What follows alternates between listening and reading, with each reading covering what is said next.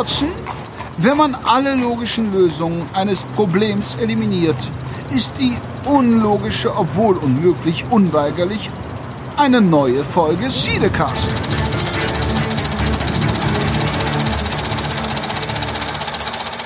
Hallo und herzlich willkommen zu Cinecast Folge Nummer 98. Wir nähern uns der 100 und gehen heute mit der 98 ins Rennen und machen vor meinem Urlaub, ich habe in Kürze Urlaub, einen netten kleinen Plausch, damit ihr wenigstens wisst, was ihr in der Wartezeit bis zur Folge 99 euch denn Schickes anschauen könnt. Und ähm, da habe ich mir den Peter dazu geholt, denn der ja. Peter, der ist Streaming-Experte. Das ist momentan echt übel. Ne? Also wir haben eine Inzidenz ak aktuell von 30. Ich hoffe, dass die Kinos bald wieder aufmachen und dass man wieder ins Kino kann. Ähm, aber wir sind auch so ein bisschen neben Münster ist Soest halt einer der wenigen Gebiete, die so eine niedrige Inzidenz haben. Äh, Dortmund hat auch knapp unter 100. Also die sind auch alle deutlich höher, aber wir plätschern schon sehr lange auch unter der 50 mittlerweile rum. Läden haben soweit alle auf, aber Kinos halt nicht, was halt ein bisschen schade ist. So, hallo erstmal und danke für die Einladung. Hallo, Peter.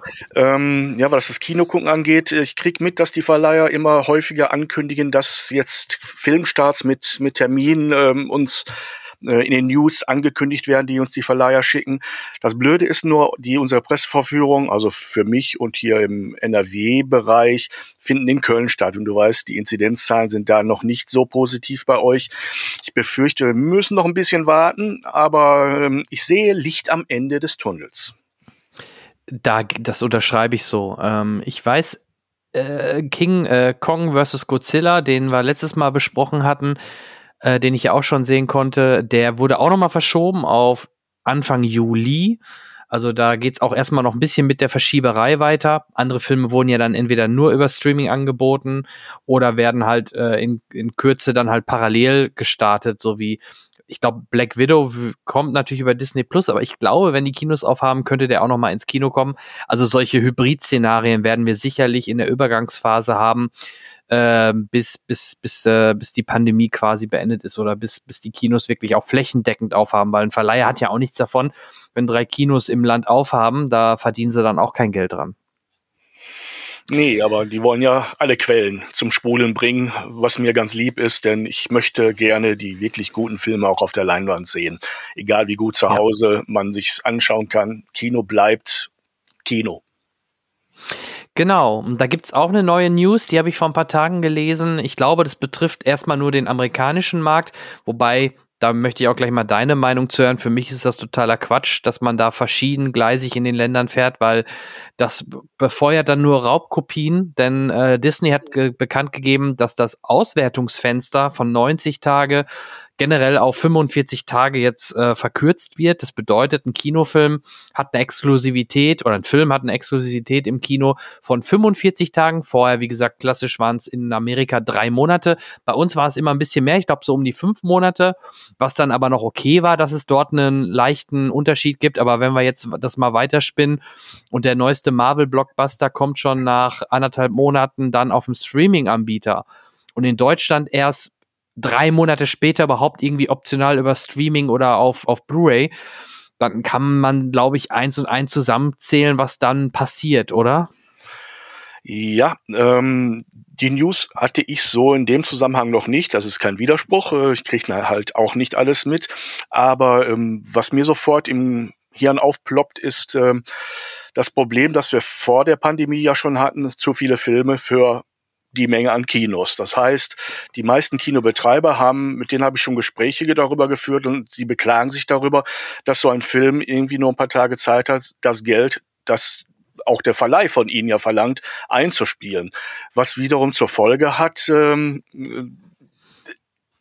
die Filme, die es ein bisschen länger brauchen, um zum Hit zu werden oder sich ähm, zu amortisieren. Denn Filme machen ist von aus, aus Sicht der Filmemacher, also jetzt nicht der kreativen Filmemacher, sondern der Produzenten, der Verleiher und der großen Companies und Produktionsfirmen natürlich ein Geschäft. Das heißt, es soll, ein Film soll möglichst kein Minus machen, sondern eher möglichst großes Plus, aber inzwischen immer in kürzerer Zeit. Und wenn die, wenn die Auswertungszeit ins Kino, im Kino ähm, schrumpft, bedeutet das, äh, im Prinzip muss er in der kurzen Zeit der Film das gleiche Geld reinbringen, was er vorher in drei Monaten hätte einspielen müssen. Ähm, denn leider rechnet da keiner so, ähm, dass man sagt, ja, wir haben jetzt äh, Streamingdienste, sowas gab es ja vor ein paar Jahren noch nicht oder noch nicht in dem Umfang oder in der Intensität.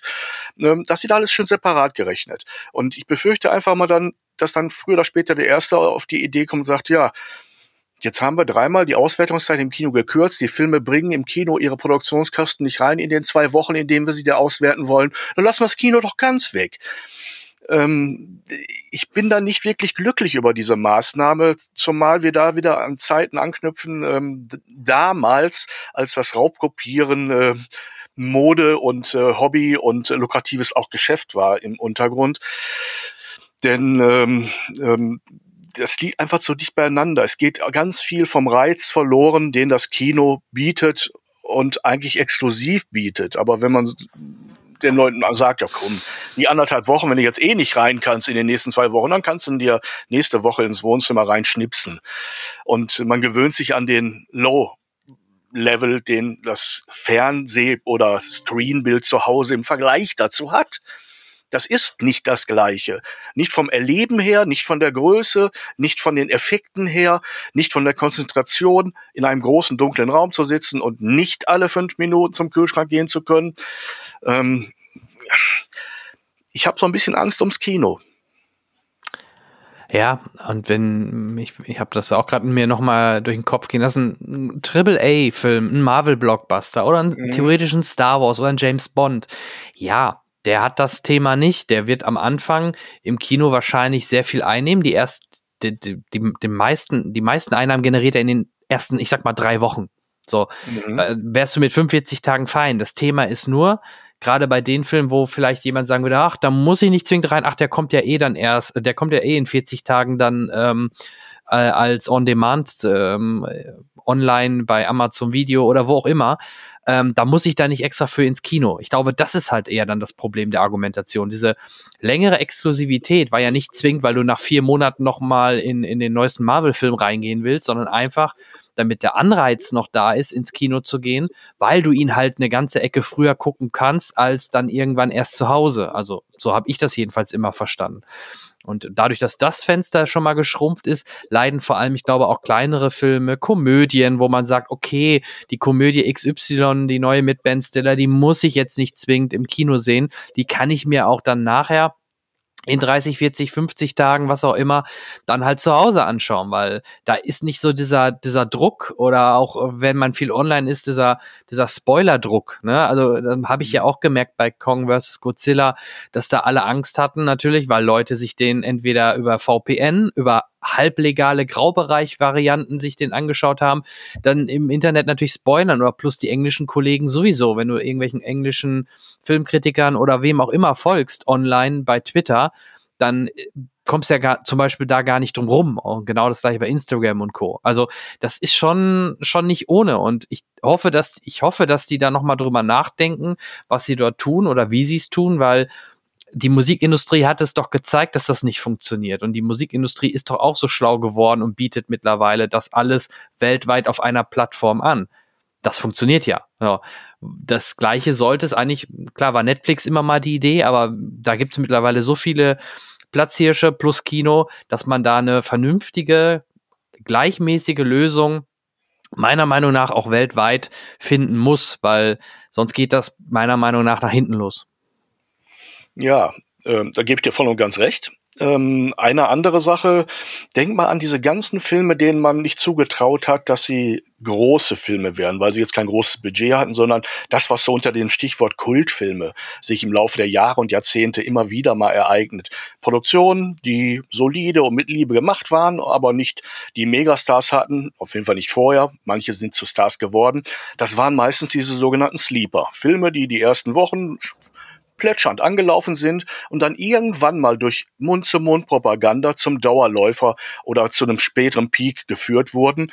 Und inzwischen die Kultfilme sind, die Cineasten und Filmfans wirklich ganz weit nach vorne schieben in ihrer persönlichen Liste und wo man sagt, boah, toller Film und schön, dass ich den auf Leinwand gesehen habe. So ein Effekt wird es niemals im Streaming geben.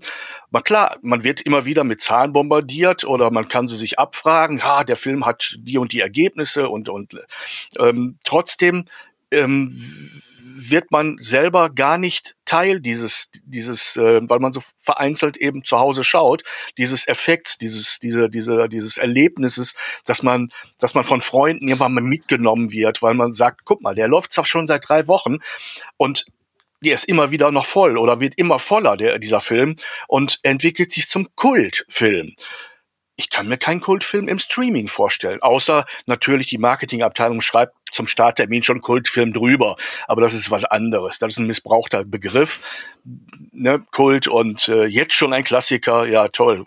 Ne? Die Leute wissen in Marketingabteilungen solche Sachen ja immer vorher.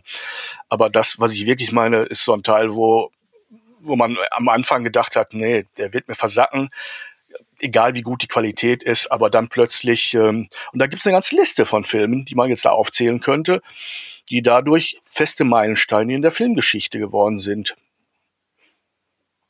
Ja. Ähm, ja, bin ich bei dir. Ähm, es gibt schon Sachen, die so ein bisschen vir viral gehen. Also es gibt dann mal irgendeinen coolen Horrorfilm, der unter dem Radar lief, der plötzlich bei Amazon oder wo auch immer läuft, der dann halt über Mundpropaganda ähm, schon, naja, zu Kult, aber auf jeden Fall zu so einem Geheimtipp werden kann. Ne? Kult ist immer, immer schwer zu greifen. Auch heutzutage Kultfilme sind gefühlt immer eher Filme, die auch schon eher so 10, 20, 30 Jahre alt sind, die sich dann über die Zeit hinweg etabliert haben als sogenannte Kultfilme. Selbst ähm, es muss ja nicht ein Tarantino sein, selbst ein ja. tatsächlich Liebe, finde find ich, ist irgendwie auch zum Kultfilm geworden. Ich weiß noch, wie er damals im Kino anlief, war es einfach, einfach nur eine Romanze von den Machern von Vier Hochzeiten und Todesfall. Mhm. Aber der hat sich halt auch zu so einer Art Kult dann etabliert über die Jahre, weil es halt dann so ein typischer Weihnachtsfilm geworden ist, zum Beispiel. Ne? Ähm, also ich glaube, da braucht man immer viel Zeit, um dann irgendeinen Film dann irgendwann mal Richtung, Richtung Kult zu, oder den Kultstempel aufzusetzen. Richtig, den kannst du nicht mitbringen oder vorher draufknallen. Ähm, das, das ist eine Sache, die entwickelt sich mit dem Publikum zusammen an der Kinokasse und leider nicht ja. zu Hause. Klar gibt es einen gewissen Austausch unter uns Filmfans, auch im Netz oder auf anderen Wegen. Gibt es Plattformen und Leute, Leute, denen man folgt und so ein bisschen das Geschehen jenseits des eigenen Wohnzimmers beobachten kann. Aber wie gesagt, ich betrachte Kino als eine schöne Sache, die durch nichts so 100% zu ersetzen ist. Und ähm, so mancher Regisseur ist eben auch durch so eine Art von Kultfilm erst zu dem geworden. Denk an Brian Singer, seine un, äh, ähm, ne, äh, die, die, die üblichen Verdächtigen ist im Kino erstmal ganz, ganz sanft angelaufen. Oder Frank Darabonts äh, die, die äh, Verurteilten mit Tim Robbins und äh, Morgan Freeman äh, ist ein ja. Film, der äh, den Regisseur kannte vorher keine Socke. Mittlerweile wird dieser Film in den besten Listen, in den ewigen besten Listen immer in der Top Ten mitgeführt und zu Recht. Auch wenn der deutsche äh, unglaublich nichts sagt, ist die Verurteilten. Das könnte auf jeden zweiten Film zutreffen. Da finde ich Shawshank Redemption hat schon einen ganz anderen Klang. Stimmt, ja. Also, da hast du aber ein guten, guten, gutes Beispiel auch genannt. Der ist ja auch irgendwann dann erst später richtig, richtig populär geworden. Oder anderes Beispiel im Serienumfeld, Star Trek. Also ne, die Serie ja. ist gefloppt, ist nach zwei, drei mhm. Staffeln damals ja eingestellt worden, oder nach, nach, nee, vier Staffeln eingestellt worden. Und über dieses Syndication, über die Dauerwiederholung quasi, ist ja erst überhaupt dieser Kult entstanden oder diese, dann doch diese Popularität, dass man dann gesagt hat, okay, wir machen daraus, ein, wir machen dazu noch einen Kinofilm. Und ja, mhm. das, das Rest, der Rest ist Geschichte. Ne? Richtig. Eines der größten Franchises in Sachen Fernsehen, Film etc. Äh, mit ja. äh, allen möglichen äh, Ablegern. Gibt kaum was Größeres. Ja, kaum, sagte ich, ne? Aber gehört ganz weit vorne mit dazu. Und ähm, da geht uns was verloren, wenn, wenn das Kino auf seine, in seiner Effektivität ähm, eingeschrumpft wird, nach dem Motto, was in wenigen Wochen nicht abgemolken ist, damit wir es, äh, damit wir es an die nächste Melkmaschine hängen können. Ähm, mhm. das, man wird, man wird ja als Publikum eigentlich äh, verplant. Ne? Ja. Das ist ein bisschen schade. Ähm, der alte Mann, ich, ähm, erinnert sich an Zeiten, da war ich noch jung, da mussten wir sehr, sehr lange auf Filme warten, von denen wir gehört haben, dass sie in Amerika schon toll liefen oder neue Lieblingsfilme mit Lieblingsstars. Äh, ne, da gab es so eine Vorspannung nicht, dass ich in die Richtung zurück will, aber, aber dieses Spannungselement, das sich da aufgebaut hat, so dieses Kinder warten auf Weihnachten, dieses Ding, ne, äh, ja. war, war eigentlich auch eine schöne Zeit, auch wenn man eben sagte, wann kommt ihr denn endlich oder wann kommt ihr endlich in unser Vorstadtkino, weil auch in Deutschland mit einer Handvoll Kopien die großen Städte, so eine leicht abgenudelte Kopie wird ja heute nicht mehr passieren im digitalen Zeitalter, ähm, kam aber dann erst auf mit Wochen oder noch eine Woche Verspätung. Ah, der läuft aber schon im, im äh, Innenstadtkino. Gehen wir dahin oder warten wir noch eine Woche, bis er bei uns in, in, im Stadtteil läuft? Also diese Effekte, klar, äh, sind alles andere als ähm, ähm, lukrativ in finanzieller Hinsicht. Und äh, der Versatz zwischen Europa und Amerika hat, als es dann möglich wurde, ähm, mit digitalen Medien zu arbeiten, zu Raubkopien der übelsten Sorte geführt. Also ich glaube, viele meiner Sehschäden stammen aus dieser Zeit. Äh, aber ähm, äh, aber immer alles jetzt nur noch aufs Fließband zu legen und einmal an allen äh, an allen Melkstationen vorbeizufahren und dadurch geht, geht viel, viel Talent verloren von Seiten der Filmemacher. Wir haben ja eh jedes Jahr so viele Produktionen, kann man gar nicht alles sehen. Ähm, und dann kapriziert es sich eigentlich immer mehr auf die ganz großen Filme, die Triple A's, die in den ganz großen Kinos laufen. Und von den kleinen Kinos, die die anderen abspielen könnten, gibt's immer weniger. Mal schauen, wie viel nach der Pandemie davon noch funktionieren, noch offen sind. Und ähm, ja, da stirbt gerade so ein bisschen was ab. Und es ist nicht der Blinddarm, sondern wahrscheinlich ein lebensmittelwichtiges Organ. Meine Vermutung. Ja. Ja, ich, ich, wenn ich mich zurückerinnere, gerade Episode 1, Star Wars, die mhm. erste neue Episode, da war auch fünf, sechs Monate Unterschied zwischen äh, US-Staat und Europa oder Deutschland-Staat jedenfalls, mhm. was ja heutzutage bei sowas nicht mehr denkbar nee. wäre. Und da ging auch die Raubkopie rauf und runter auf dem Schul, naja, Schulhof war das schon gar nicht mehr. Das war bei mir da schon Ausbildung und in meinem ersten Betrieb, da ging es schon los, dann diese 2-CD-Variante und, und, und schlecht abgefilmt, scheißegal. Also ähm, das war so die Zeit, wo ich das zum ersten Mal wahrgenommen habe und seitdem das Internet dann auch immer schneller und stärker wurde, ja, wurden die Raubkopien auch meistens immer besser. Irgendwelche russischen Kinosäle, die vernünftig belichtet worden sind, ex, äh, extra passend dann abgefilmt worden ist, damit man die maximale Qualität hat.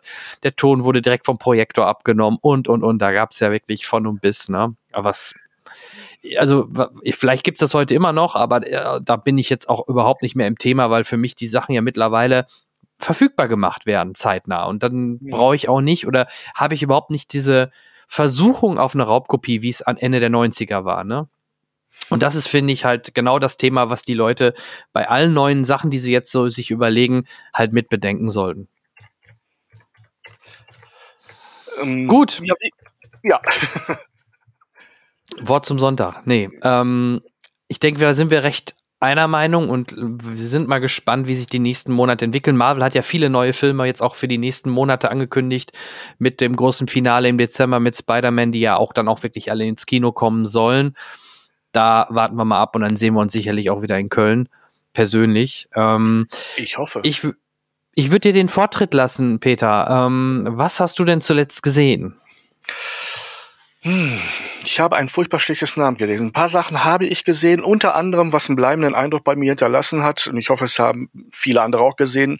In der ARD eine Miniserie, Die Toten von Mano, eine deutsche Krimi-Thriller-Produktion auf internationalem Niveau, sag ich jetzt mal einfach so ganz platt heraus, denn äh, die haben es wirklich geschafft, einen tollen Look in eine Handlung zu bringen, in der, ich sag mal, nicht diese stoffelige Pantoffeligkeit von äh, vielen deutschen Krimi-Produktionen, ich will jetzt nicht den Tatort irgendwie per se abstrafen, weil da gibt's auch ganz hervorragende Folgen, aber ähm, es gibt halt so viel deutsche Produktion, da weiß man nach dem Vorspann eigentlich schon, wie der Film auch enden wird. Hier ist es nicht der Fall. Hier sind Figuren drin, die eine Balance herstellen zwischen ähm, authentischer Glaubwürdigkeit und äh, auch ähm, trotzdem so etwas, was man eigentlich nur im Film findet, so eine Überdramatisierung, die aber immer noch in Glaubwürdigkeit bleibt. Also man darf das ja nicht überspannen, weil im Moment sagst du, so eine Kasperei, das nehme ich nicht mehr ernst. Aber das ist hier überhaupt nicht der Fall. Und das hat mich ziemlich begeistert. Es geht äh, um eine Mordserie, die äh, im Osten dieser Republik, äh, nämlich in Marno, geschieht. Marno ist äh, ähm, ein erfundener Ort im Osten und ähm, ein Kommissar und den wir auch kennenlernen, inklusive Familie und Familientragödie, die dahinter steht mit Ehe und äh, Kindern und allem drum und dran und einer Kollegin, die ähm, die Untersuchung leiten soll, denn es werden ähm, ähm, Leichen gefunden und ähm, also insofern auch nichts Neues, aber man stellt irgendwann fest, es gibt einen Zusammenhang zwischen den Toten und den herauszufinden und äh, den teilweise sehr dünnen, aber extrem gefährlichen Spuren zu folgen, ist ähm, das der Inhalt dieser Geschichte. Die klingt, ne, ich will, ich will nicht spoilern für den Fall, dass man sich anschaut, denn ich möchte es durchaus empfehlen. Ich glaube, es ist noch in der Mediathek vorhanden, sich diesen ähm, Vierteiler mal zu gönnen. Die Zeit vergeht in Nu.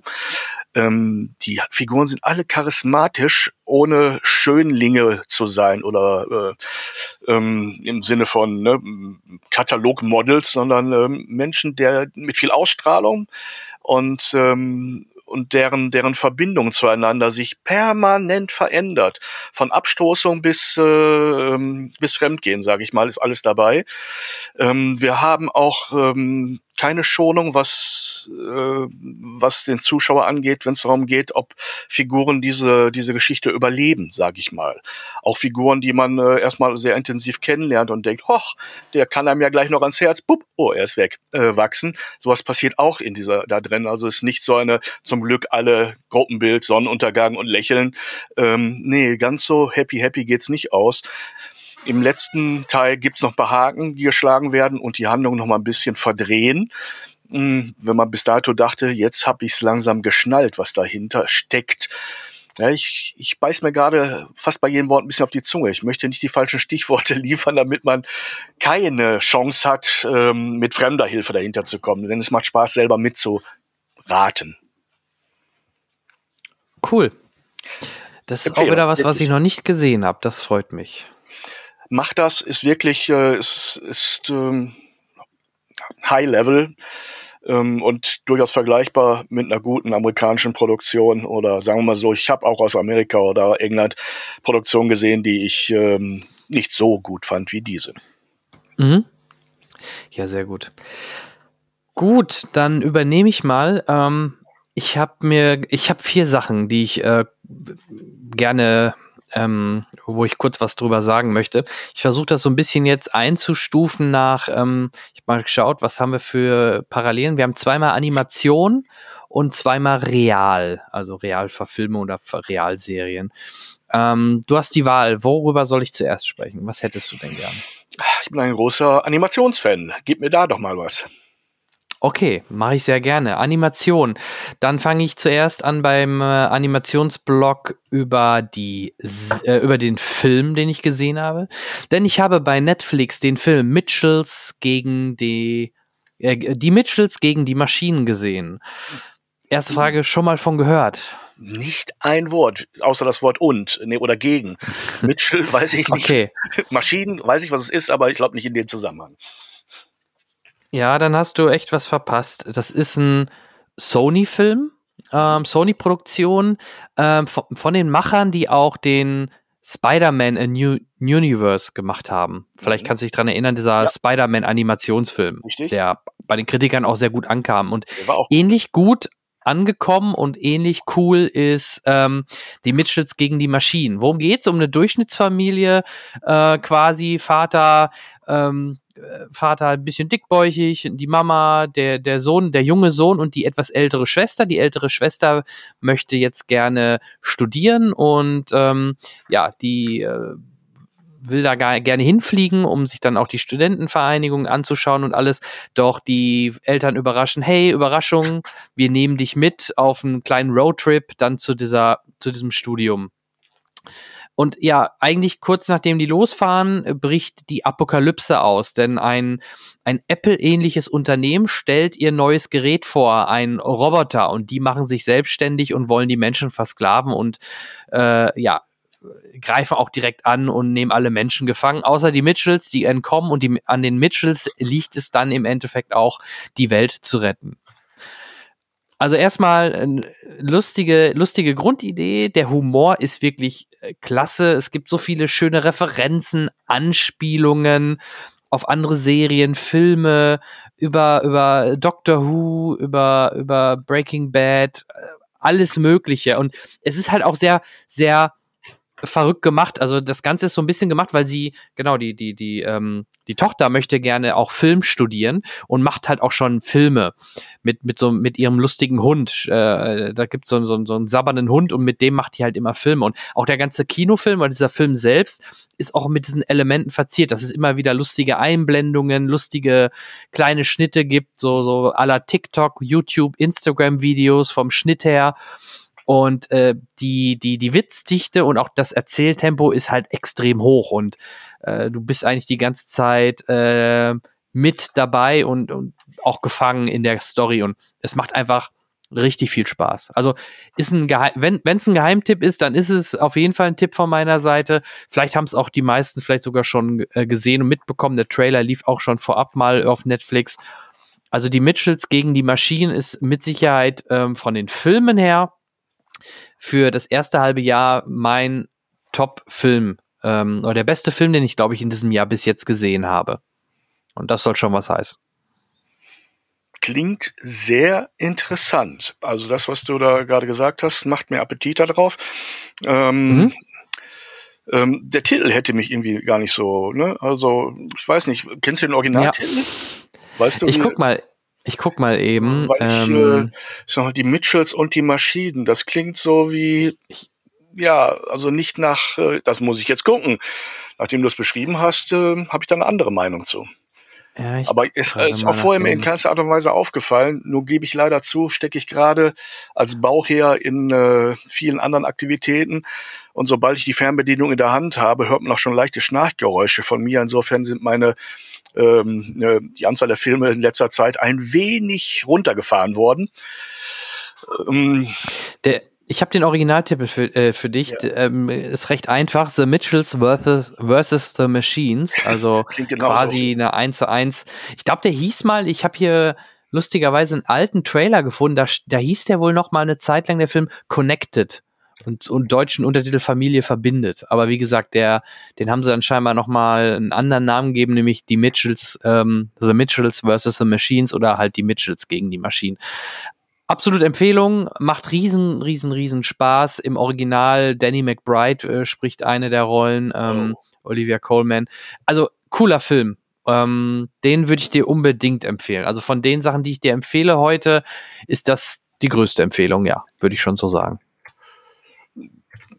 Ich versuche. Dann. Ja. Ja? Ich höre, ich Sag höre, mal, ich höre. Ich würde sonst jetzt auch noch eben die zweite Animationsserie kurz ins ah. Rennen schmeißen. Ist vielleicht nicht ganz dein Metier, weil da geht es um äh, Superhelden. Ähm, bei Amazon gibt es eine wirklich eine Animationsserie, aber nicht computeranimiert, sondern eher klassisch gezeichnet, so äh, Animation quasi, also wirklich klassisch, klassisches Zeichentrick. Ähm, sagt dir Robert Kirkman was, der Name? Robert Kirkman. Wenn nicht, ist nicht schlimm. Nee, ich, ich, ich habe so ein ganz leichtes Klingeln im Hinterkopf, aber das ist allerdings auch ein Name, den würde man sich einfallen mhm. lassen als Pseudonym für jemanden. Der Mann ist Comiczeichner und äh, ist bekannt durch die The Walking Dead Comics. Also das ist quasi ja sein, sein Durchbruch auch in dem Serienbereich dann gewesen, ähm, was er mitproduziert hat, Robert Kirkman. Und der Mann hat nicht nur The Walking Dead gezeichnet, sondern er hat auch einen Comic, eine, auch ein sehr ähnlich wie bei The Walking Dead, geht auch so ein bisschen in The Boys Richtung, sehr brutale Comicserie mit dem Namen Invincible. Und Invincible gibt es jetzt eine Serie mit acht Folgen. Eine Staffel wurde auch schon um zwei weitere Staffeln verlängert, weil es äh, sehr gut auch beim Publikum angekommen ist und ähm, wirklich empfehlenswert ist, aber halt ultra brutal. Ähm, da geht es im Endeffekt auch so ein bisschen so wie, wie stell dir die Justice League vor.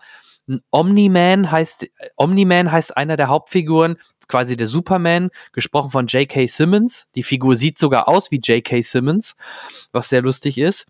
Und ähm, Stephen Jun, der auch den, der auch bei Walking Dead den Asiaten gespielt hat, ich komme leider auf den Namen gerade nicht, ähm, der, der spielt äh, oder der spricht sogar die Hauptfigur Invincible, was der Sohn ist quasi von Om Omni-Man. Und was es passiert in der ersten Folge was ganz Schlimmes, denn die komplette äh, die heißt ja nicht Justice League, die heißt irgendwie Guardians of the Planet oder so. Also du merkst halt, es sind extrem viele äh, viele Parallelen. Da gibt's auch einen Batman-Verschnitt, da gibt es eine Wonder Woman, die heißt dann War Woman oder was weiß ich. Ne? Also es gibt eigentlich schon, jede Figur kennt man eigentlich aus DC und Marvel-Universum, wurde natürlich aber umbenannt, äh, sieht halt etwas anders aus, aber im Prinzip gibt es diese Figuren da. Und die, die werden alle umgebracht. Ähm, nur Omni-Man überlebt das Ganze. Wieso, weshalb, warum? Ich möchte da nicht ins Detail gehen, aber es ist dann halt auch einer der Punkte, wieso, weshalb wurden die umgebracht und äh, parallel halt Invincible, der Sohn von Omni-Man, der entdeckt seine Fähigkeiten, wird ausgebildet von Omni-Man und äh, gründet dann zusammen ein neues Team, eine, die neuen Guardians of the Planet und so weiter. Und das ist so ein bisschen die Storyline grob, grob erklärt. Ist wie gesagt sehr brutal, aber cool inszeniert und ähm, ja, es sieht auch, man muss sich erst an den Zeichentrickstil ein bisschen gewöhnen, aber das geht dann recht fix und dann ist man doch schon angefixt, wie, wie geht's weiter. Und es, es, es macht schon Spaß. Und ähm, ich bin noch nicht ganz durch, habe aber schon von einigen gehört, dass gerade die letzten zwei Folgen nochmal noch mal alles toppen sollen. Und ähm, ja, da bin ich, bin ich sehr gespannt drauf und freue mich auf das Serienfinale und äh, Invincible ist eine Schauempfehlung. Tendenziell aber vermute ich, so wie ich dich kenne, eher weniger für dich. Ja, es hat einen gewissen Reiz. Ich würde da gerne mal reinschauen. Was mich jetzt interessiert ist, ähm, gehen die mit diesen Doppelungen, mit diesen Anleihen, mit diesen äh, Spiegelungen äh, ein bisschen ironisch um oder ist es wirklich nur ein Rip-Off? Ja, schon ironisch. Also Batman heißt, glaube ich, Darkman. Ähm, ja, also nee, das äh, es ist kein Rip-Off, also dafür ist die Story viel zu anders und, und zu hart und, und anders. Also das ist jetzt nicht einfach nur ein Rip-Off.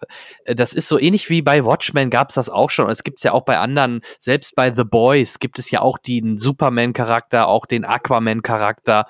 Also kannst ja auch nicht immer das Rad neu erfinden, ne? Und ähm, dann würde ich schon eher sagen, dass das schon so ein bisschen auch unterironisch ist. Also, aber wie gesagt, dadurch, dass diese da, dadurch, dass da recht schnell ähm, mit gewissen Charakteren aufgeräumt wird, kommen dann auch andere neue hinzu, auch Bösewichte und, und, und. Also, oder auch eine coole Idee, recht am Anfang, ich glaube in den ersten, ersten zwei Folgen, da gibt's dann eine Invasion auf der Erde von einem außerirdischen Volk, wo die Zeit anders vergeht als auf der Erde. Und die kommen dann auf die Erde durch so Portale, ähm, aber die können gar nicht so lange kämpfen, weil sie plötzlich so schnell altern, dass sie wieder zurück müssen.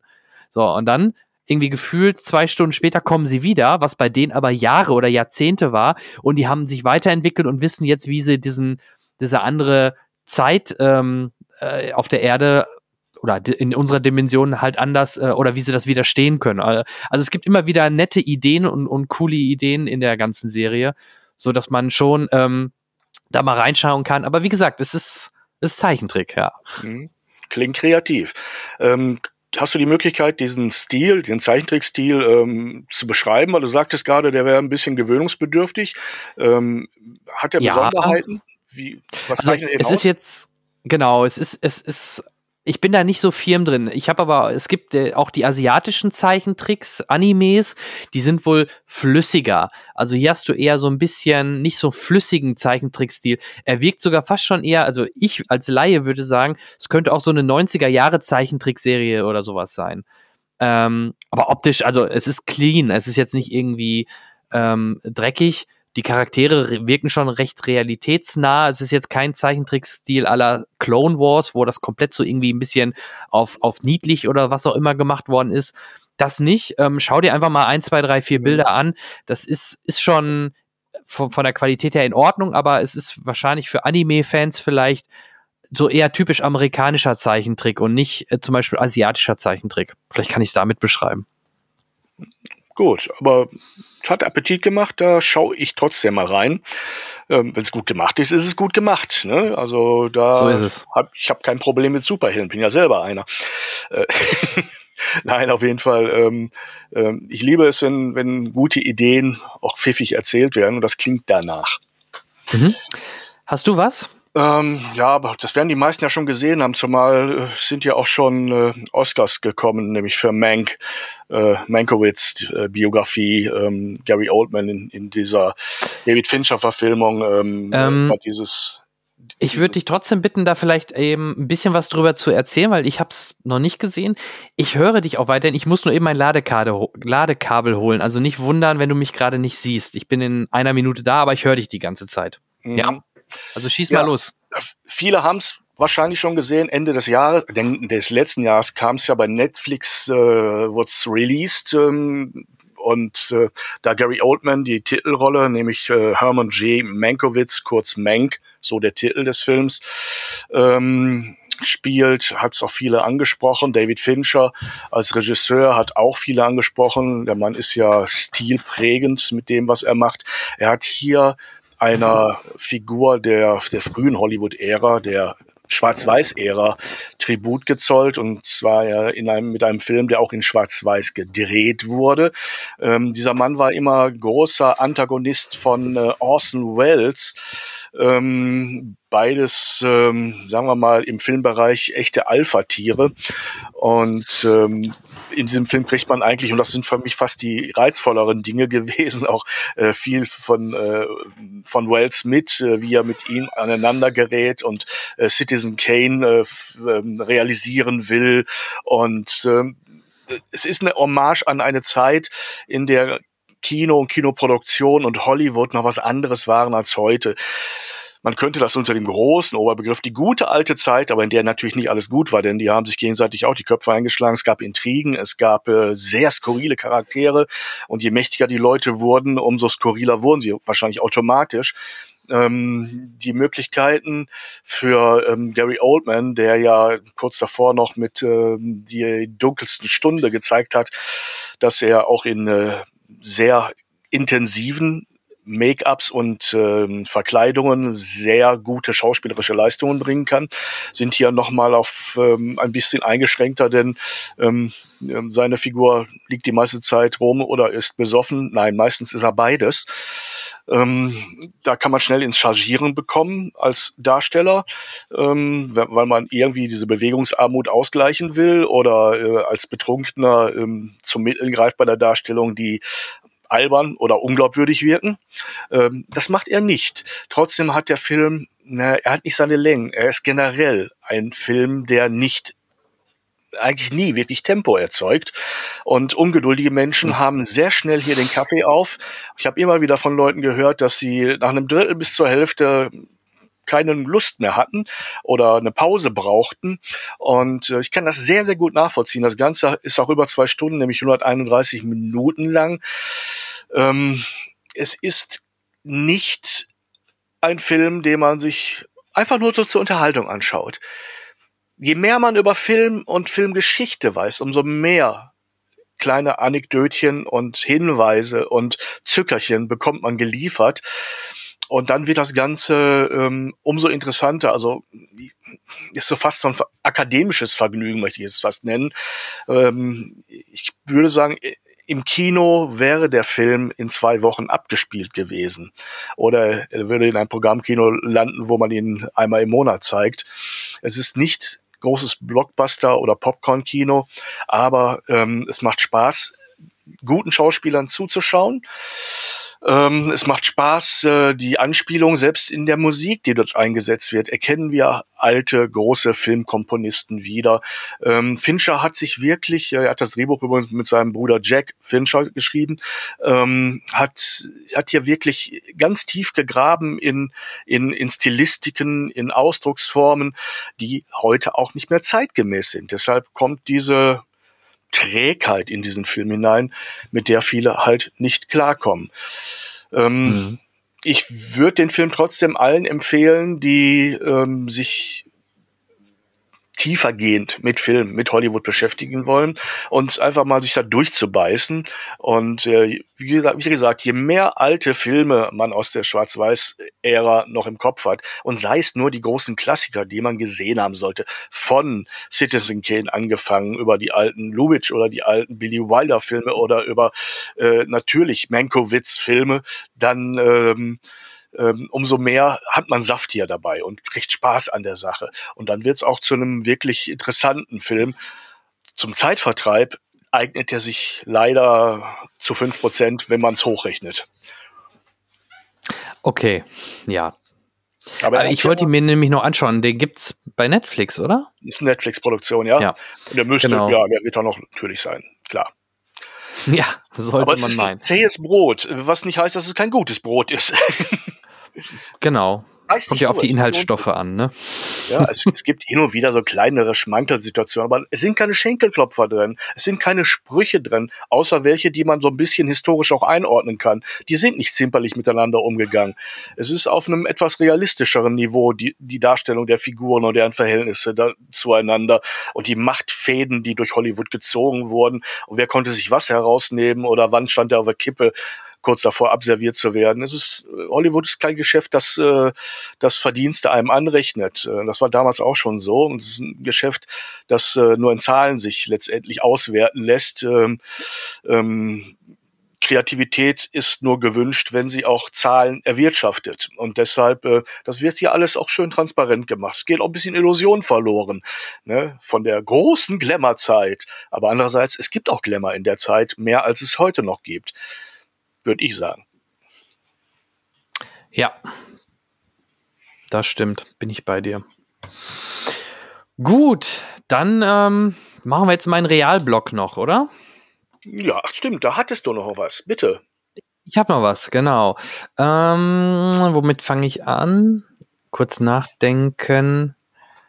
Ähm, doch, genau, Realblog. Ja, genau. Dann fangen wir jetzt, machen wir es andersrum. Jetzt fange ich erst mit einer Serie an und dann mit dem Film. Das Spannende ist, dass es momentan da immer sehr starke Parallelen gibt. Wir haben ja gerade über The Boys gesprochen kurz, über, über Invincible haben wir gesprochen. Ähm, es gibt noch eine Netflix-Serie, die in eine ähnliche Kerbe schlägt, nämlich äh, mit dem Namen Jupiter's Legacy. Auch da meine Frage an dich. Schon mal von gehört? Bei dem ersten Wort vervollständigt sich dieser Titel zu Ascendant und dann habe ich eine Gänsehaut. Oh, ne, ja. verstehst? Ein ja, Film, ja. Den, ich, den, ich, nur Menschen empfehle, denen ich nichts Gutes gönne. Äh, Jupiter Ascendant, du kennst den. Äh, das ist ein nervenraubendes Ungetüm ja. an, an, unnötigen Special Effects ohne, ohne Handlung, um es mal kurz zu sagen. Aber damit wird es hoffentlich nichts zu tun haben. Gib mir noch einen Hinweis nein. oder sprich offen. Genau, also auch das ist ähm, eine Serie, ähm, wo es um oder über ja um Superhelden geht. Interessanterweise ist momentan scheinbar der der Trend. Ähm, es ist auch hier wieder mal ein Comic, was als Grundlage ist, nämlich diesmal von Mark Miller, den man auch kennt. Also auch ein recht bekannter neben Robert Kirkman mit Mark Miller. Ähm, auch einer der, der halt sowohl X-Men, Kick-Ass, Kingsman, ähm, ähm, solche Themen halt auch ähm, gezeichnet hat und entwickelt hat. Und dieser Mark Miller hat ähm, auch Jupiter's Legacy ähm, ja, gezeichnet, als Comicbook rausgebracht. Und der Showrunner ist Stephen D. Knight. Ich kannte den, meine ich, ich bin mir jetzt gar nicht mehr so sicher, aber ich meine, bei Daredevil war er halt, bei Daredevil war er auch neben Smallville, Spartacus, äh, ganz früher glaube ich sogar bei Angel oder Buffy, ähm, war er, ähm, war er schon der Kreative und jetzt bei Jupiter's Legacy ist er das auch und ich finde, das merkt man selbst schon beim Intro. Das Intro erinnert mich an das damalige Daredevil-Intro. Ähm, ja, worum geht's? Es geht um, das ist ein bisschen schwieriger zu erklären, auch, auch wobei eigentlich nicht, auch da geht's um Superhelden, ähm, eine Gruppe von Superhelden. Und wir haben im Grunde auch hier äh, zwei Zeitebenen. Einmal haben wir die Gegenwart und einmal haben wir das Jahr 1929. Das Ganze wird auch visualisiert in ähm, etwas anderem Color, äh, Color Grading, also die, die Farbe von, dem, von den alten Szenen ist anders als in der Jetztzeit und Das äh, 1929 ist in 16 zu 9 und die, die, ich sag mal, Jetztzeit ist eher im CinemaScope, also im, im Kinoformat. Und ähm, ja, es geht um eine Gruppe, ähm, auch da, zum Beispiel auch ein, äh, der, der Hauptdarsteller, äh, der so ein bisschen den Superman quasi spielt, ähm, der ist ähm, gespielt von boah, jo Josh äh, Duhamel. Ich, hoffe, ich spreche den richtig aus. Man kennt ihn vom Sehen her. Ich wäre aber nie auf seinen Namen gekommen, muss ich ehrlich gestehen. Ähm, der, der hat halt auch in vielen Filmen schon mitgespielt, selbst bei Transformers, glaub, ich glaube, da hat er den Colonel immer gespielt. Gerade in den Transformers-Filmen kenne ich ihn noch so als Colonel. Aber ist auch nicht so wichtig. Ähm, der spielt aber auch die Hauptfigur einmal in der Jetztzeit mit weißen langen Haaren, Bart, also auf, auf ein bisschen auf alt geschminkt und in der Gegenwart, äh, in der Vergangenheit 1929 halt in äh, deutlich jünger. Und in 1929 äh, bringt sich sein Vater um.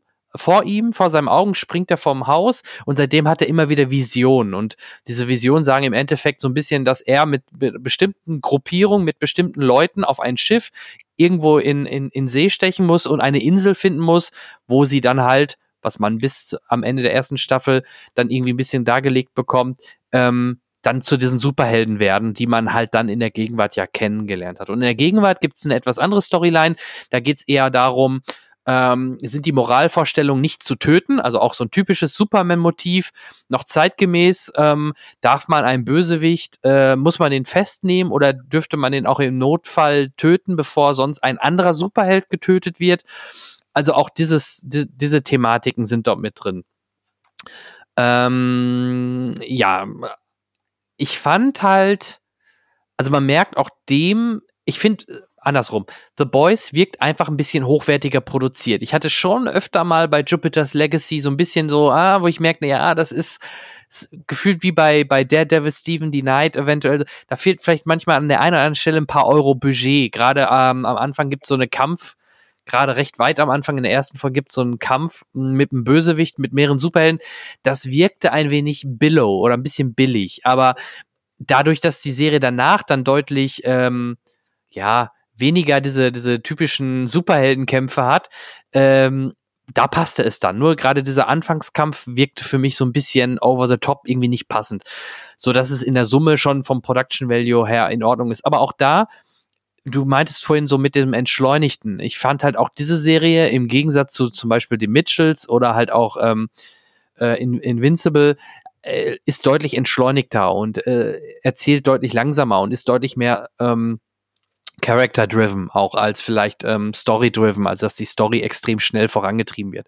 Man hat natürlich eine große Hauptrolle, äh, eine Hauptstoryline, aber äh, die entfaltet sich doch recht langsam. Also man darf da nicht erwarten, dass das zack, zack, zack, zack äh, geht. Aber immer mehr wird nach, nach und nach enthüllt. Man bekommt immer mehr Einblick, was da wirklich passiert und was, was, wer eventuell Strippenzieher ist, ohne jetzt hier, wie gesagt, nicht in, in Spoiler auszuufern.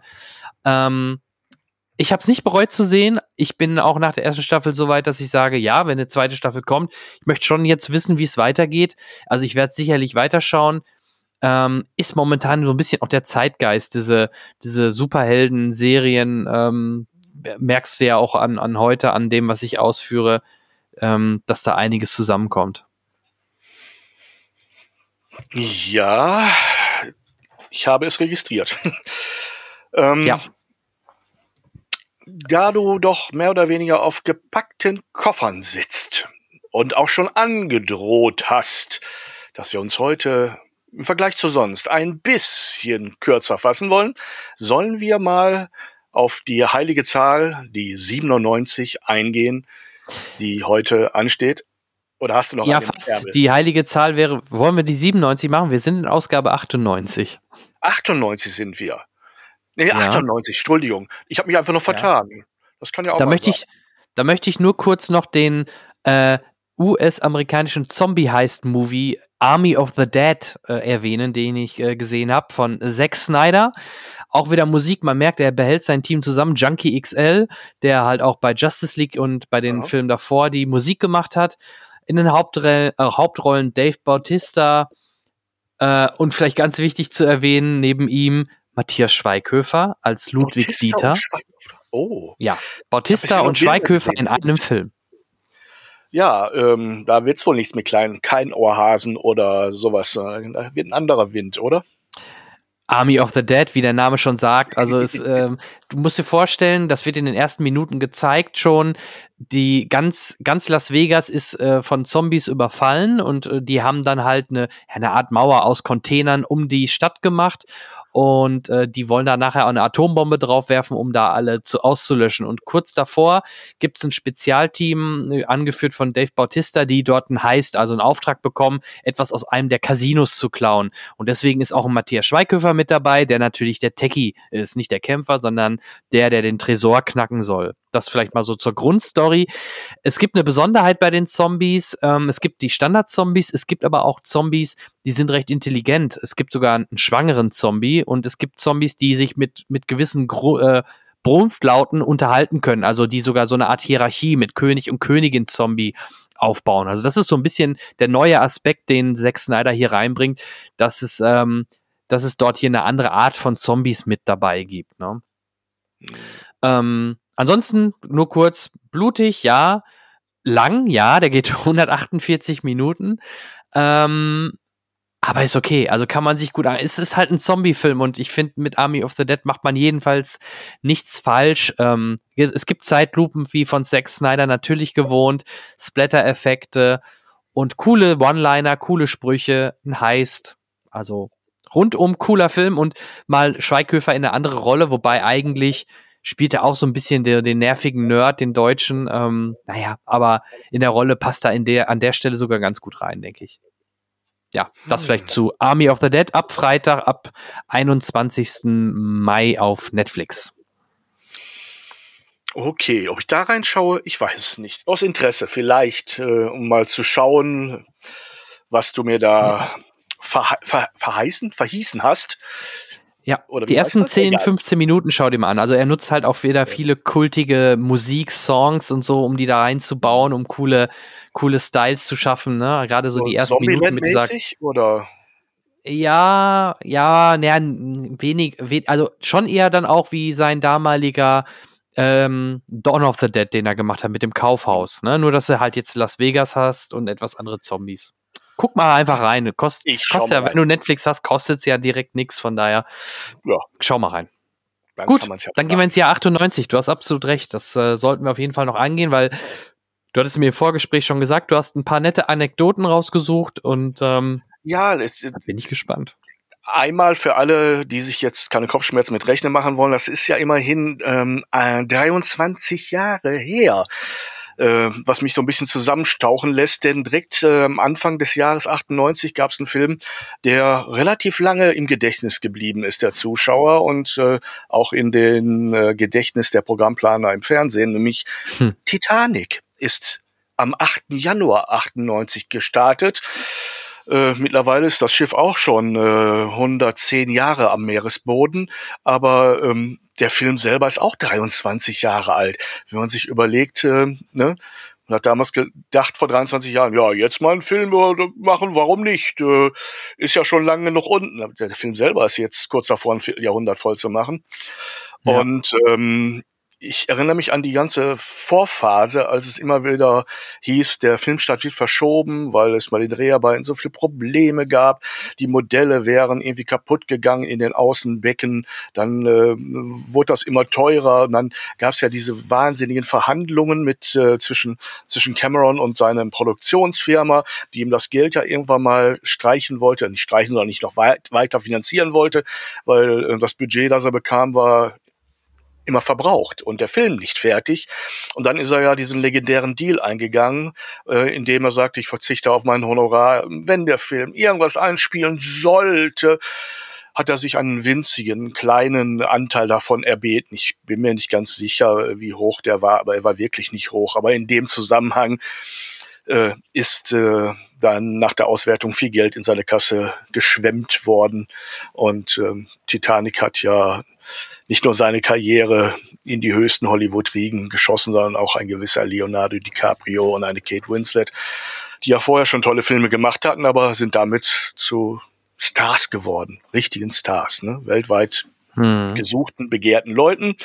Und äh, Leonardo musste sich von dieser Rolle auch wieder freischwimmen, denn es hat doch eine Weile für viel Typecasting gesorgt, dass man ihm immer wieder diesen Typus andichten wollte. Aber davon hat er sich emanzipiert, das wissen wir. Ähm, der Januar selber hat äh, noch ein paar andere schöne Sachen in dem Jahr geboten. Ich will das Jahr jetzt nicht wirklich komplett zerlegen, aber komischerweise liegen sie direkt Anfang des Jahres. Starship Troopers. Erinnerst du dich an diesen, an den ersten, an den guten, an den besten? Hm? Ja, ähm, ja? ja, wir haben gerade ja noch über Kultfilme gesprochen. Ja. Ich finde so Starship Troopers mit der Sozialkritik und wie er aufgemacht worden ist von Paul Verhoeven, ähm, geht er in die Richtung. Hat aber auch damals, ne, da sind wir auch bei dem Beispiel, nur auf Platz 27 ist der damals halt gelandet, ne? Ja. Mhm. Im Gegensatz zu Titanic, auf Platz 1 natürlich.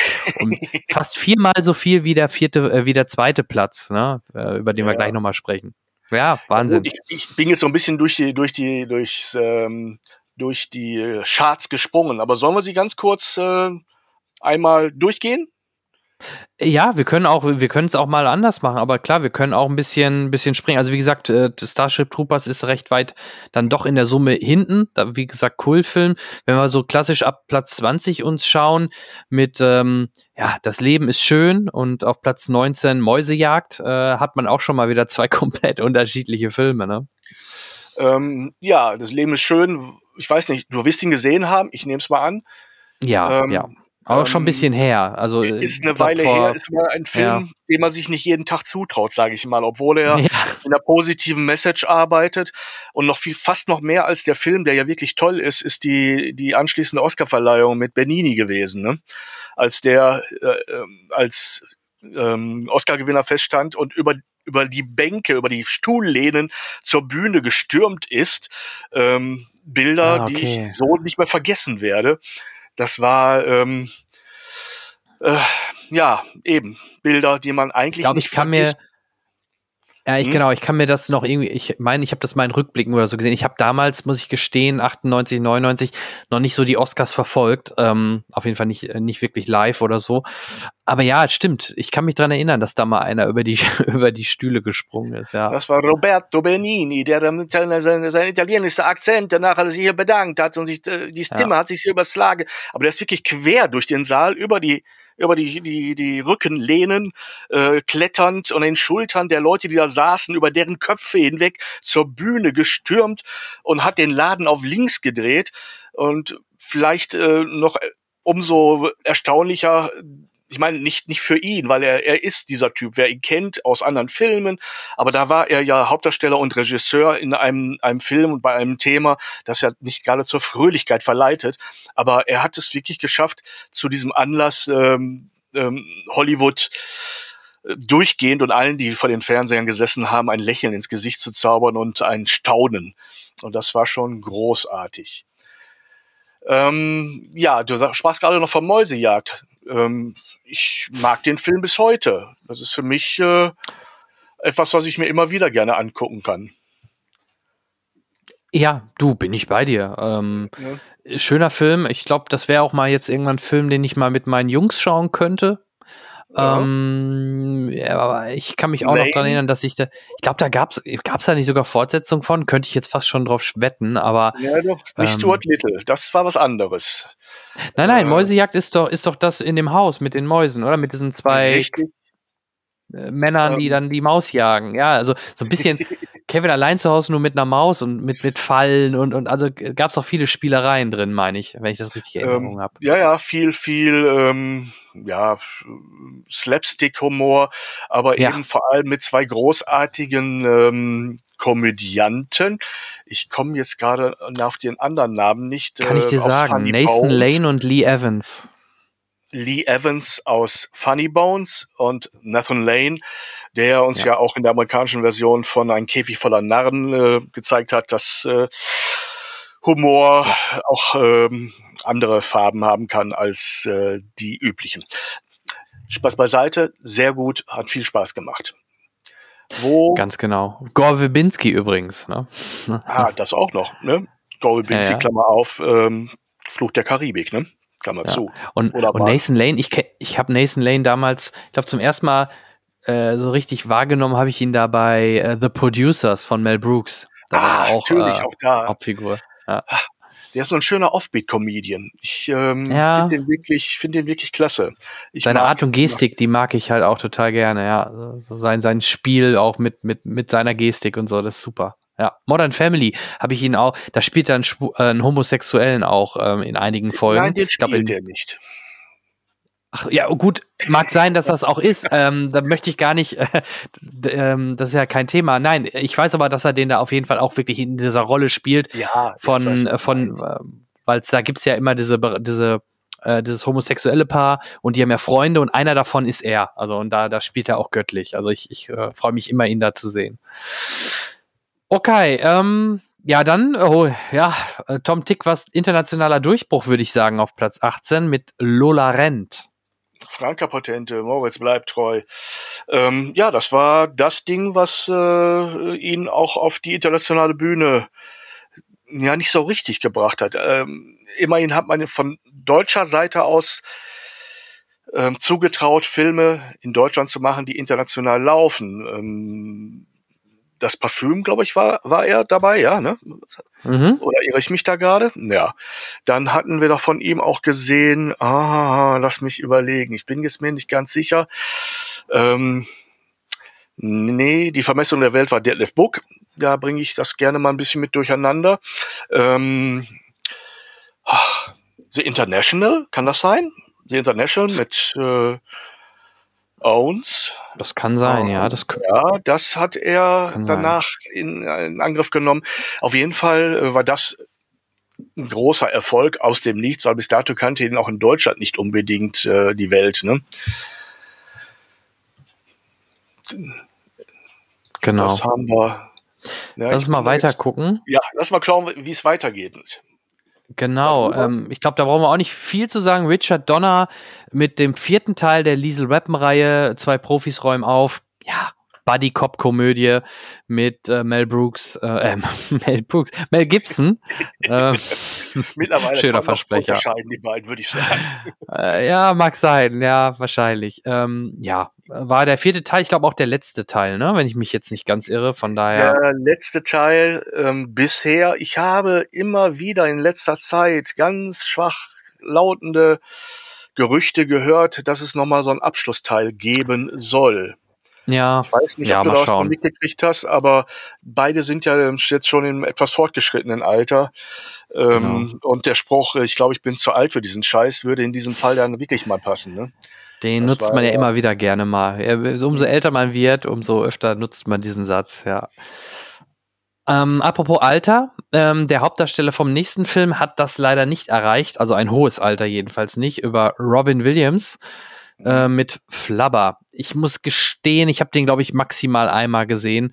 Ich glaube, das war nicht meins. Ähm, Disney-Film über, ich glaube, irgendwie so, so, so, so ein Professor, nicht. so ein bisschen so ein schrullig ist. Gelee, so ein Gelee, was, was dann ein Eigenleben bekommen hat, irgendwie so ein Gummizeug, keine Ahnung.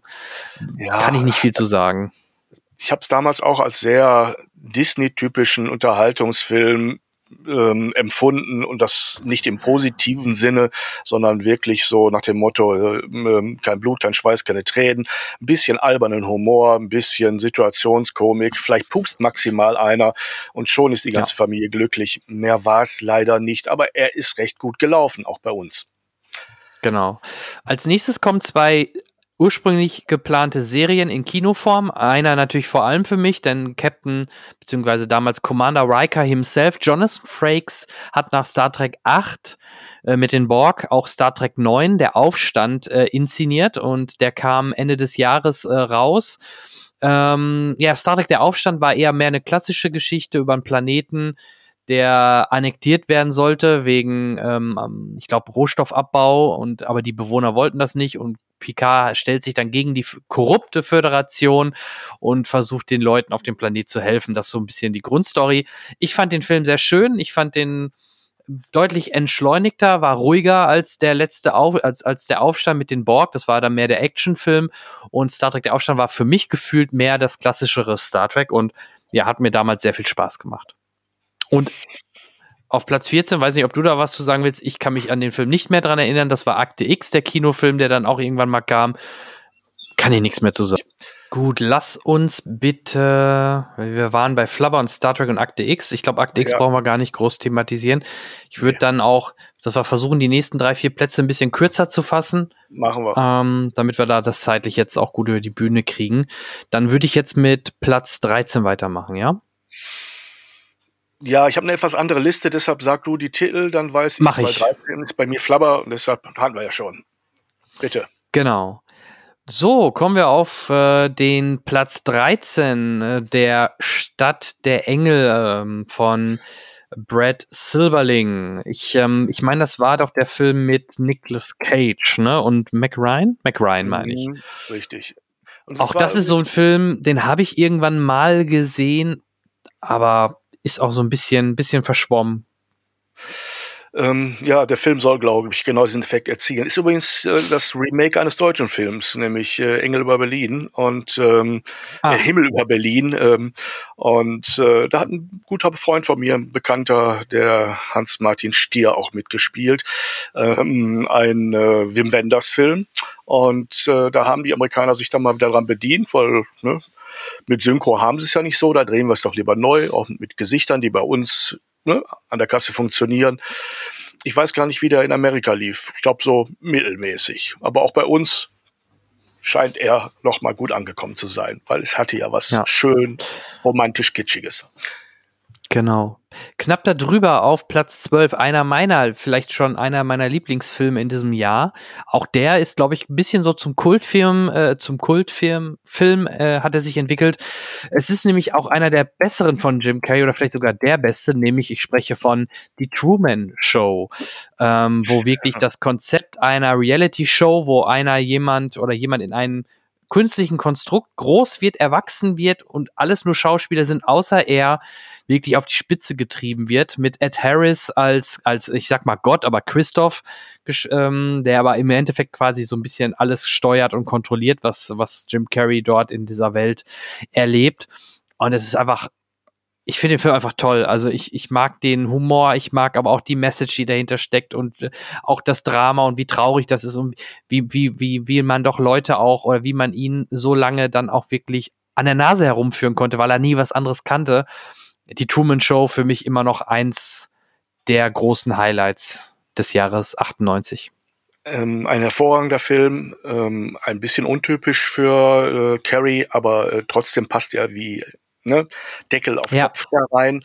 Ähm, das Ganze beruht, finde ich, also die Qualität beruht darauf, dass äh, Peter Weir hier die Regie geführt hat, dessen Filme alle diesen roten Faden haben, ähm, dass einzelne Personen in einem ihr ihnen fremden Umfeld sich behaupten, bewähren, durchkämpfen müssen. Und hier ist es eben äh, der von Jim Carrey gespielte Hauptdarsteller, Truman, der nicht als einziger nicht weiß, dass er in einer Inszenierung lebt. Alle anderen sind eingeweiht und wir haben Spaß daran zu beobachten, wie er so ein bisschen im Dunkeln tappt, aber auch nachher, wie er der Sache auf die Schliche kommt. Ne? Genau, genau. Also ich, ich habe auch die Musik, ähm, ähm, das ist jetzt keiner der unserer Standard großen Komponisten. Äh, ich habe gerade nochmal nachgeschaut. Es ist Burkhard von Dallwitz und Philipp Glass. Also Aber das kennt man. ich aber- kann mich jetzt noch an diese Musik erinnern, die die da gespielt. Ich kann äh, mit den mit den mit den Streichern und so. Also ich kann kann mich sofort da reinversetzen. Ähm, hätte ich einen kennen müssen oder Philipp Glass oder was meinst Philipp du Glass gerade? ist äh, einer der ganz großen Minimalmusiker, ähm, äh, der auch einige sehr gute Soundtracks gemacht hat. Ähm, ich glaube, das Piano ist unter anderem von ihm. Oh, okay. andere. Ähm, ähm, bei dem anderen wusste ich aber auch nicht, äh, wo ich den hinstecken soll, aber dafür gibt es ja Möglichkeiten zu recherchieren. Okay, genau. Also deswegen auch da, ich fand die Musik auch dort äh, grandios.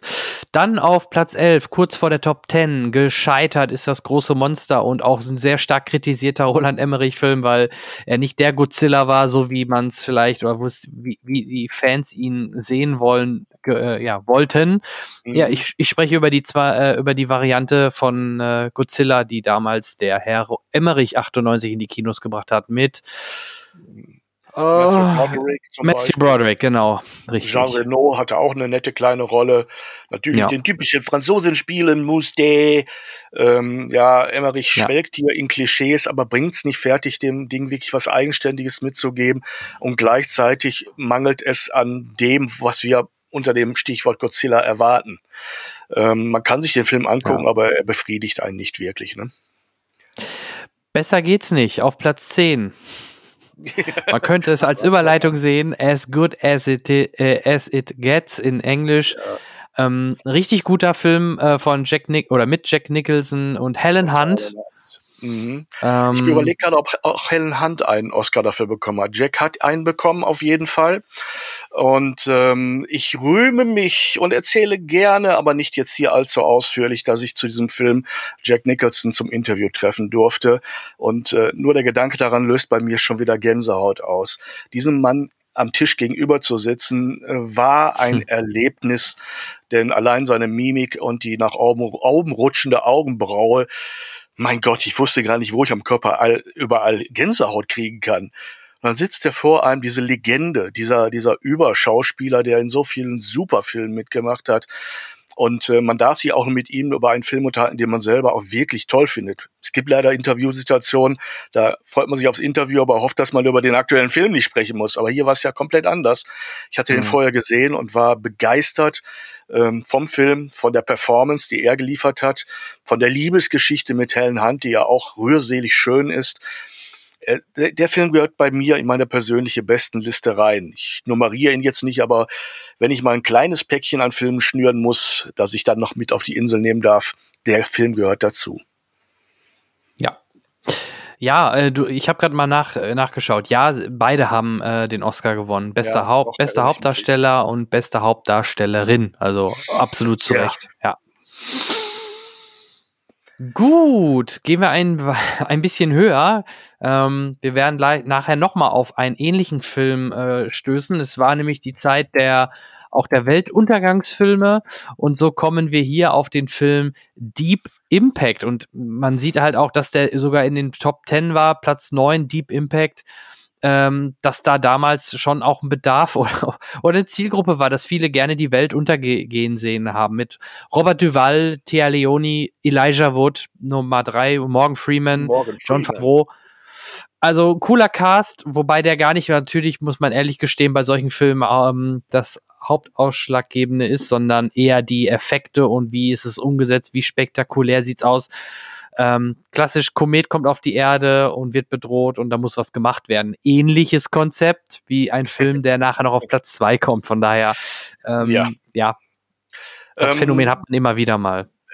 Vor allem hat man das Phänomen immer wieder mal, dass Filme mit ähnlichen Inhalten zur gleichen Zeit in die Produktion gehen ja. und dann auch mehr oder weniger zur selben Zeit die Kinos stürmen und einer davon geht meistens nach oben, der andere versinkt in der Regel.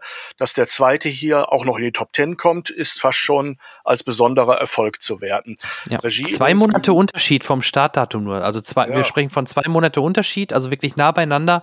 Gut, der hat jetzt die drei Millionen äh, Besucher in, in Deutschland, über den, den wir gleich noch sprechen, hat fünf ist schon noch mal eine Ecke mehr, aber trotzdem im Verhältnis zu den anderen Filmen, die das Jahr gestartet sind, auf Platz neun äh, kann man kann man nicht sagen, es wäre kein Erfolg gewesen. Nö, kann man wirklich nicht sagen. Und das ist das ist normalerweise gibt es immer diese Verklumpung, dass plötzlich äh, wieder Katastrophenfilme angesagt sind oder Robin Hood Verfilmungen angesagt sind oder oder oder und dann geht eine den Bach runter, ne, ähm, Christoph Kolumbus 1492 zeitgleich produziert, gestartet.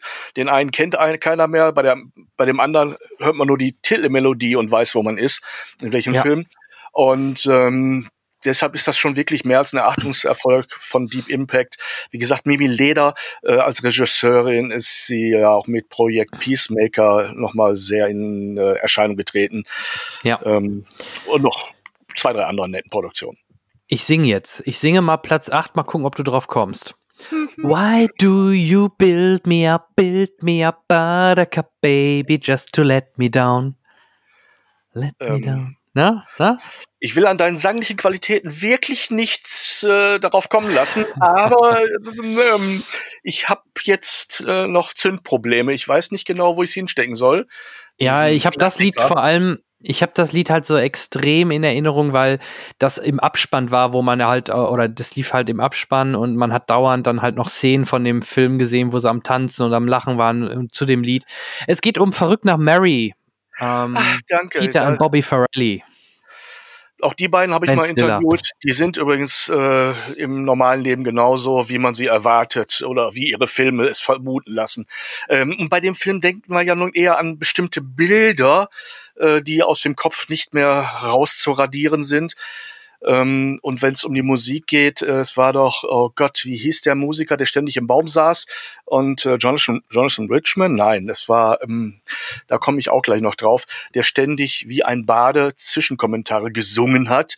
Doch, Jonathan ähm, Richman steht hier. Jonathan Musik, Richman? Ja, ja. Doch, mein Gott, ja. mein löchriges Ge äh, Gedächtnis manchmal funktioniert es ansatzweise. Nee, das noch. passt, das passt, das passt. Alles, ähm, alles richtig. Aber Cameron Diaz äh, auch nach oben katapultiert durch diesen Film. Ben Stiller ja. äh, hat nicht viel Besseres gemacht. Das war schon einer seiner wirklich guten, oder? Mhm, und äh, ja. Peter und Bobby Farrelly sind damit auch ganz weit nach oben durchgeschossen. Die Filme, die danach von ihnen kamen, waren teilweise so gut, aber keiner mehr so erfolgreich wie dieser. Ne? Das ist ein ja. Kultfilm, oder? Kann man doch auch sagen. Ja, Definitiv. Und nicht nur, wenn es ums Haargel geht. Ja, genau. Ja, der Mann, der im nächsten, der braucht keins. Ähm, der Hauptdarsteller auf Platz 7, Staatsfeind Nummer 1 von Tony Scott mit Will Smith. Will Smith. Ja, Will Smith, Staatsfeind Nummer 7. Ähm, Tony Scott war das? Das war Tony Scott. Es sah fast mhm. wie ein, äh, ähm,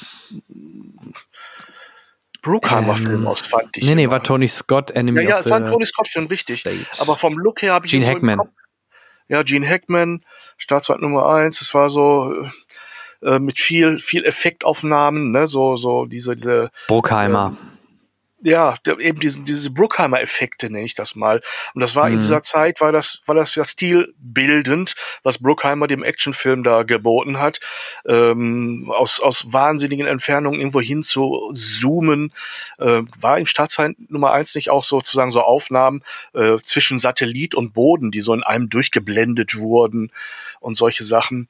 Und das war ja. das, was mir so in Erinnerung geblieben ist. Ansonsten von der Story her nichts, was mich auf Dauer und mein Leben und das meiner Nachkommen verändern würde. Genau.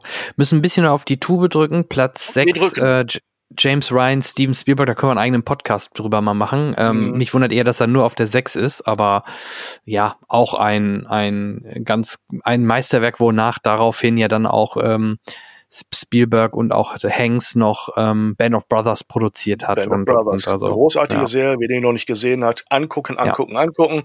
Soldat James Ryan, ein Meisterwerk, vor allem die erste halbe Stunde, was da die Kamera leistet, äh, ist für mich unübertroffen. Ja. Fünf, Dr. Doolittle. Also da würde ich gar nichts ja. zu sagen wollen. Nö. Eddie Murphy da kam ja noch mal einer mit Robert Downey jetzt zuletzt und der alte damals war mit ähm, Eddie Murphy und Rex Harrison gab es auch mal, glaube ich, einen. Noch, den habe ich auch nicht im Original im, im Kino gesehen, aber immer ja. wieder kommt irgendwas in der Richtung zum Thema Dr. Doolittle. Und ich glaube auch eine Fortsetzung gab es auch von dem hier, ne? Mein Gott. Ja, kann gut sein. Ja. Weiter geht's. Wir flüstern zu Pferden. Robert Redford. Platz 4. Kristen genau. Scott Thomas und die junge Scarlett Johansson. Und ich erinnere mich an Interviews, in denen äh, Robert Redford sagte, dieses junge Mädchen wird viel im Kino noch bewegen. Sie wäre eine mhm. unglaublich talentierte und intelligente junge Frau. Recht sollte er behalten. Der Film ja. ein mega Erfolg. Die Taschenindustrie ja, dankt diesem Film bis heute. Genau, also ne, da kommt jetzt nicht mehr so viel drüber. Von daher mit Mulan war es eher fast schon überraschend, ähm, wobei man beim Disney-Film eigentlich nie von einer Überraschung sprechen kann. Aber äh, Mulan 98, klassischer Disney-Zeichentrickfilm mit Otto Walkes, der den, der den, ähm, Drachen, ne? den Drachen spricht, genau. Ja. Äh, Mushu hieß der. Übrigens Mushu. im Original auch Eddie Murphy. Also da, da war oh, Eddie Murphy okay. recht, recht dick im Geschäft. Ne, mit Dr. Doolittle und dann Mulan auf Platz 3. Und ja, machen wir es gar nicht spannend, weil Titanic haben wir auf Platz 1 schon gerade am Anfang besprochen. Wir haben dann aber noch für mich auch ein gefühlt kleiner Kultfilm, obwohl es ein Michael Bay-Film ist, aber ich habe mit dem Film immer noch Spaß, weil ich auch den Cast so klasse finde. Den Humor, die Action, die Optik, einfach alles. Drehbuch ist auch Abra Abrams, J.J. Abrams schon damals mit beteiligt gewesen. Michael Bay, wie gesagt, Regie. Ähm, Bruce Willis, Ben Affleck, Liv Tyler, Billy Bob Thornton, Steve Buscemi, William Fichtner, also Owen Wilson, ähm, Michael Clark Duncan, den man dann auch von Green Mile kennt, der leider ja auch schon verstorben ist. Udo Kier, natürlich nicht zu vergessen. also es gibt einen richtig coolen Cast und äh, ich spreche natürlich von Armageddon. Äh, der Name ist Programm, da sind wir beim zweiten Katastrophenfilm mit dem, mit dem Asteroiden, der auf die Erde äh, zuknallt. Ähm, wo man dann sagt, okay, wir, wir schnappen uns einfach Bohrexperten, packen die auf eine Rakete und landen auf dem Asteroiden und sprengen den einfach, bevor er die Erde erreicht. Geile Handlung, Idee, oder? Ja, eine Handlung, die niemanden überfordert. Ein All-Star-Cast. ja, ähm, total. Ein, ein sensationeller Soundtrack. Immerhin hat Liv Tylers Papa und seine Band ja den Hit dazu geliefert. Ne? Ja, ähm, ja. Und ähm, Michael Bay in Bestform. Ähm, das ist diese Art von Kino, für die man Hollywood lieben oder hassen kann. Am besten versucht man beides zu vermeiden und diesen Film nur zu genießen. Denn er macht einfach nur Spaß im Sinne von guter Unterhaltung. Es, es gibt so viele Fehler in dem Film und es tut mir manchmal, tue ich mir selber leid, wenn ich sie finde, weil sie mich davon ablenken, wie viel Unterhaltungswert dieser Film hat. Ich mhm. lasse aber ansonsten nichts drauf kommen. Der ist rund, der funktioniert. Äh, ist auch jede Menge geklautes drin. Also die, die Bilder, wenn, wenn tapfere Männer in einer Reihe in Zeitlupe auf die Kamera zugehen und am besten im Hintergrund in Zeitlupe noch die US-Fahne flattert, ja.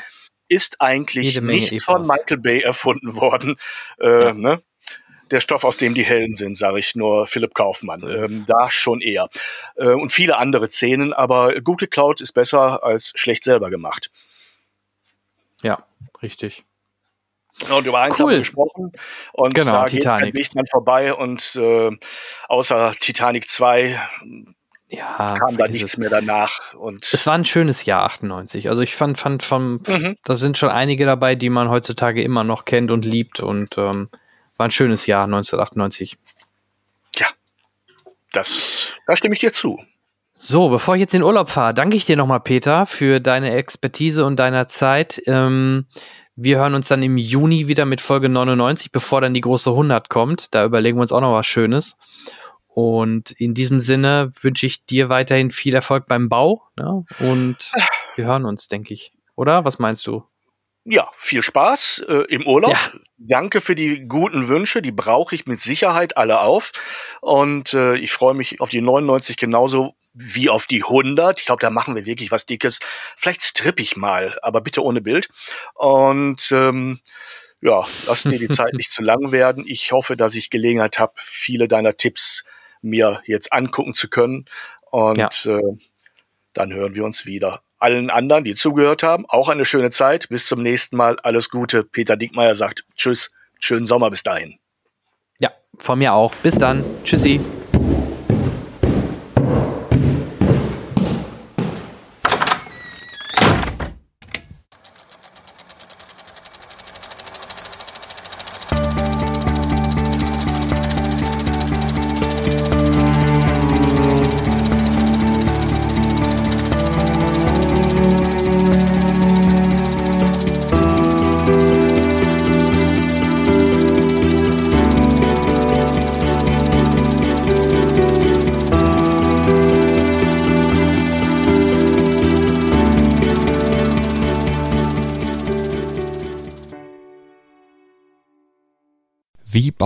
Eine harmonische Beziehung zu seinem Hund auf? Puh, gar nicht so leicht. Und deshalb frage ich nach, wie es anderen Hundeeltern gelingt, beziehungsweise wie die daran arbeiten. Bei Iswas Dog reden wir dann drüber. Alle 14 Tage neu mit mir, Malte Asmus und unserer Expertin für eine harmonische Mensch-Hund-Beziehung, Melanie Lippisch. Iswas Dog mit Malte Asmus. Überall, wo es Podcasts gibt.